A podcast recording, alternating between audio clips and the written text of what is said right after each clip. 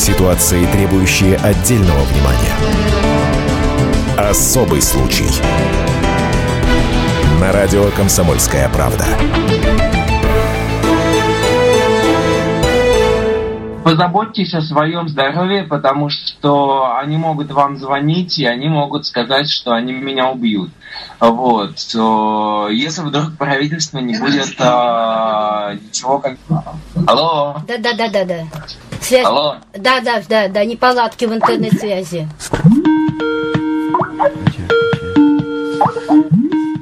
Эти слова – недолгое свидание в скайпе. По одну сторону экрана родители, они в Томске. По другую – сын, он в Сирии. В октябре 2013 года путешественник Константин Журавлев хотел поддержать мирный сирийский народ.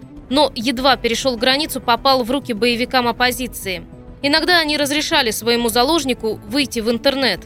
Прошло ровно три года. Журавлева освободили. Первое подробное интервью он решил дать радио «Комсомольская правда».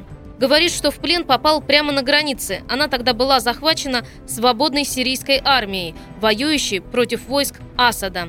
Русского тогда приняли за шпиона. Они говорили, что «а может быть ты КГБ, КГБ», вот так вот они произносили. То есть они меня э, ну, подозревали, что я, значит, засланец спецслужб, но в считанные дни это сомнение у них развеялось, это я знал, это я видел. Они вот там же на границе попросили мой Facebook, они открыли, просмотрели друзей, я им там же показал все эти каталоги фотографий, которые я сделал во время кругосветного путешествия там по странам, да, Аргентина, там Намибия, Индия, Непал. То есть все это они видели. У них был некий такой элемент подозрения, но в считанные дни они поняли, что я путешественник. А я же туда пришел с плетенками на руках, на запястье, фенечки, там, кольца. У меня на шее висели подвески на плетенках, которые я привез из кругосветного путешествия. То есть я приехал как такой путешественник, неформал, какой-то хиппи. То они подозревали, что меня так замаскировали.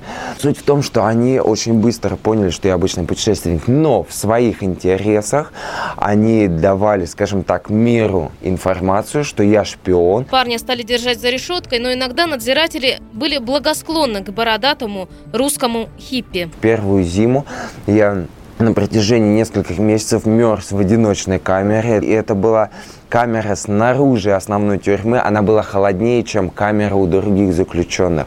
Это в потолке отверстие. У меня в камеру снег залетал. Просто в какой-то момент э, сменился начальник тюрьмы, он проникся ко мне теплыми вот отношениями. И в какой-то момент он убедился, что я вообще ничего плохого делать не буду.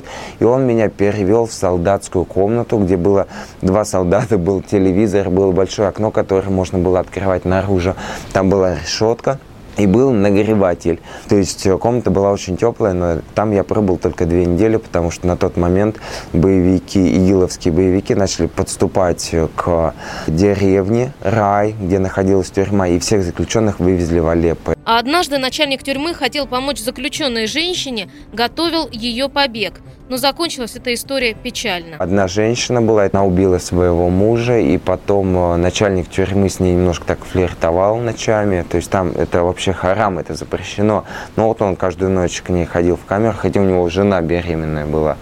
Вот, и общался. То есть там ничего такого не было, даже, возможно, поцелуйчиков не было, просто само по себе общение. Но это было запрещено. В какой-то момент более высокопоставленные э, начальники заподозрили, что начальник тюрьмы и эта женщина хотят сбежать. И он хотел сбежать вместе с женой, вместе с этой женщиной в Турцию ночью. То есть их заподозрили в этом. В эту же самую ночь в тюрьму вырываются солдаты, боевики, хватают начальника тюрьмы, приковывают его наручниками на распятие и начинают по полной избивать, пытать. Я потом видел на правом плече и предплечье черное пятно такое большое от пыток. В течение двух недель после вот этих пыток с ним начали просто разговаривать. То есть, опять-таки, вначале палка, потом разговор. И не только в его случае, вообще вообще это часто там было. Даже будучи пленником, Журавлев иногда уделял время спорту. Когда был в общей камере, играл с другими пленными в самодельные шахматы из пуговиц и картона. А бывало, гонял мяч. В первые 12 дней э, меня поместили в небольшую камеру. Это было, наверное, 2 метра на 4 или 5 метров. То есть мы спали поперек камеры. Там было то 5 заключенных, то 6 вместе со мной, если считать. И как только охрана просыпался там часов в 11, в 10, открывали дверь, меня выводили. То есть с утра до позднего вечера я был всегда на свежем воздухе. Это был большой ангар, я кушал э, с солдатами, я был на свежем воздухе. Иногда это была большая очень э, военная база. Солдаты и заключенные, когда их выводили на свежий воздух, играли в футбол.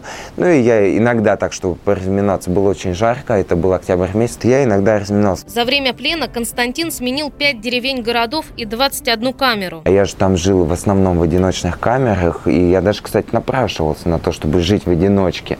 Я не хотел в общих. Это арабский язык, это постоянно изо дня в день бла-бла-бла-бла-бла-бла. Голова раскалывается, нету возможности думать, размышлять о жизни. А ведь э, тюрьма это на самом деле очень хорошая школа.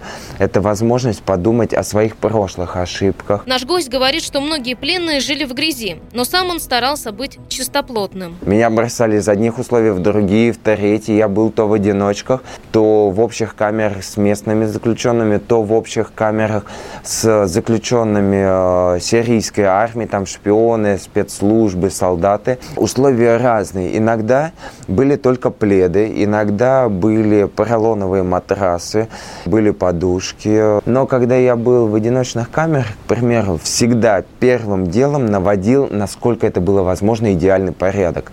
Если было тепло, я делал э, уборку с водой, то есть мокрую уборку. Я мыл пол, я мыл стены, обувью, э, стирал вот эту шершавую часть штукатурки, чтобы она не осыпалась. Иногда даже я просил охрану, принесите мне землю, то есть там земля такая бордовая. Я разводил ее водой и поролоновой губкой просто красил эти серые стены в такой очень приятный а, теплый оттенок, где вот а, эта земля была такими мазками. И однажды в одной камере я нарисовал очень красивую карту мира вот этой самой землей, там разными а, тонами, где-то темнее, где-то светлее, переходы плавные. И вот я рисовал несколько дней, как только я ее дорисовал, через 20 минут за мной приезжают и перевозят меня в другую камеру. Убивал время иногда тем, что бегал по камере, а еще пел. Я очень часто старался бегать. Если это была очень маленькая камера, я бегал на месте, буквально перетоптывая ногами. Если это была камера, допустим, длиной 2 метра 20 сантиметров, я тогда бегал в несколько шагов там шаг посередине, шаг с краю, шаг посередине, шаг с краю. И пропевал всегда одни и те же песенки, одна из которых была от улыбки станет всем теплей, От улыбки в небе радуга зажгется. Поделись с улыбкою своей, И она к тебе не раз еще вернется. Ну и, в общем, там еще несколько детских. Это просто внутренний мир, отношения, то есть все хорошо. Я в тюрьме, это моя школа. Отношения позитивное. Голь на выдумке хитра. В очень стесненных условиях мужественный русский даже занимался кулинарией. Ну, я мог попросить, допустим, вкусную еду. К примеру, я знаю, что есть абрикосовое варенье. Это вот раз в неделю всем заключенным на завтрак выдавалось абрикосовое варенье. Я мог попросить, допустим, побольше. Но опять-таки, в зависимости от того, в какой я тюрьме был, какая была охрана, а, я понял, что помидоры можно резать ложкой. Я вот, допустим, знаю, сегодня помидоры, а, завтра будут огурцы, и, возможно, завтра будет лебни. Лебни делается из простокваши, то есть простокваша закладывается в тканевый мешок, и просто из него вытекает лишняя вода, такая кремоподобная масса, очень неплохая. Я знал, что, допустим, сегодня помидоры, завтра будет огурцы и вот этот лебни. Вот, допустим, вчера был лук, я так немножко подкапливаю, и потом ложкой я делал салаты. Допустим, по пятницам, мусульман пятница является выходным днем, всегда в рационе была только вареная картошка, вареные яйца, помидорка. И периодически давали оливковое масло, то есть я делал салаты, к примеру, резал э, картошку, там лук, где-то э, с оливковым маслом, солью, где-то, значит, помидорчики с огурчиками, вот этот лебни.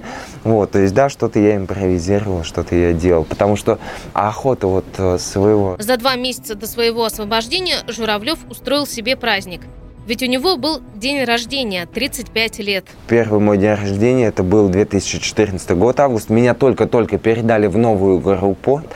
И я просто сказал охраннику, у меня сегодня день рождения, он мне принес 7 инжиров свежих, буквально на тарелочке. На второй день рождения в 15 году там вообще, кажется, ничего не было. А в 16 году я чувствовал, что все, это последний год моего плена. У меня было 120 долларов. На севере Турции я продал несколько фотографий, то есть заработал вот эти 120 долларов. Там солдаты знали, что у меня эти деньги, никто не замрал. Я просто попросил охранника поменять 50 долларов, попросил закупить, значит, некоторые продукты, я сделал себе день рождения. То есть это были и какао, сахар, простокваша, бананы, э, виноград, масло э, сливочное, печенье. Я взял сливочное масло с сахаром, с какао смешал, сделал крем, э, пропитал, значит, промазал слои, вот печенье, сделал такой импровизированный тортик из простокваши вместе с какао, вместе с сахаром и бананами сделал коктейль, угощал заключенных, угощал охрану на протяжении нескольких дней. А в мире есть известная вот эта вот мелодия, да, поздравления. И сейчас я хочу пропеть вот эту вот тему.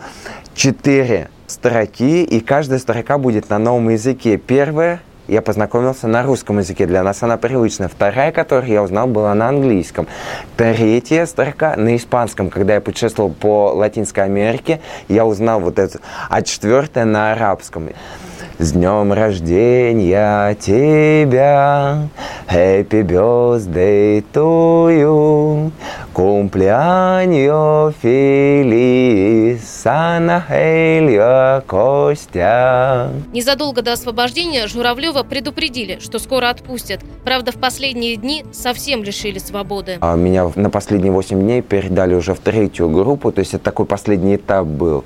Они хотели точно убедиться, что я не шпион, то есть они забрали мой рюкзак, мои плетенки, мои фенечки, четки, то, что я делал, они забрали абсолютно все. Меня заковали в наручники, я был застегнут наручниками на руках и на ногах, я спал в наручниках, на руках и на ногах у меня текали ноги, у меня наручники вырезались в кожу, остались вот шрамы даже немножко на руках и на ногах есть. Две ночи я спал застегнутым наручники за спиной. Это последние 8 дней, это вот был буквально уже выход, то есть я уже знал, что вот-вот сейчас меня выпустят. В эти 8 дней я потерял страх, он в принципе, его в принципе и не было на протяжении трех лет, там э, был период в два дня, когда я очень сильно испугался, но когда на нас сыпались ракеты, страха не было.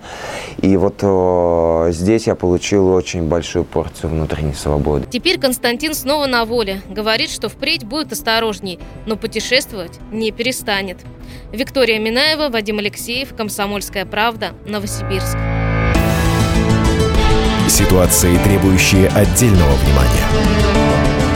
Особый случай. На радио «Комсомольская правда».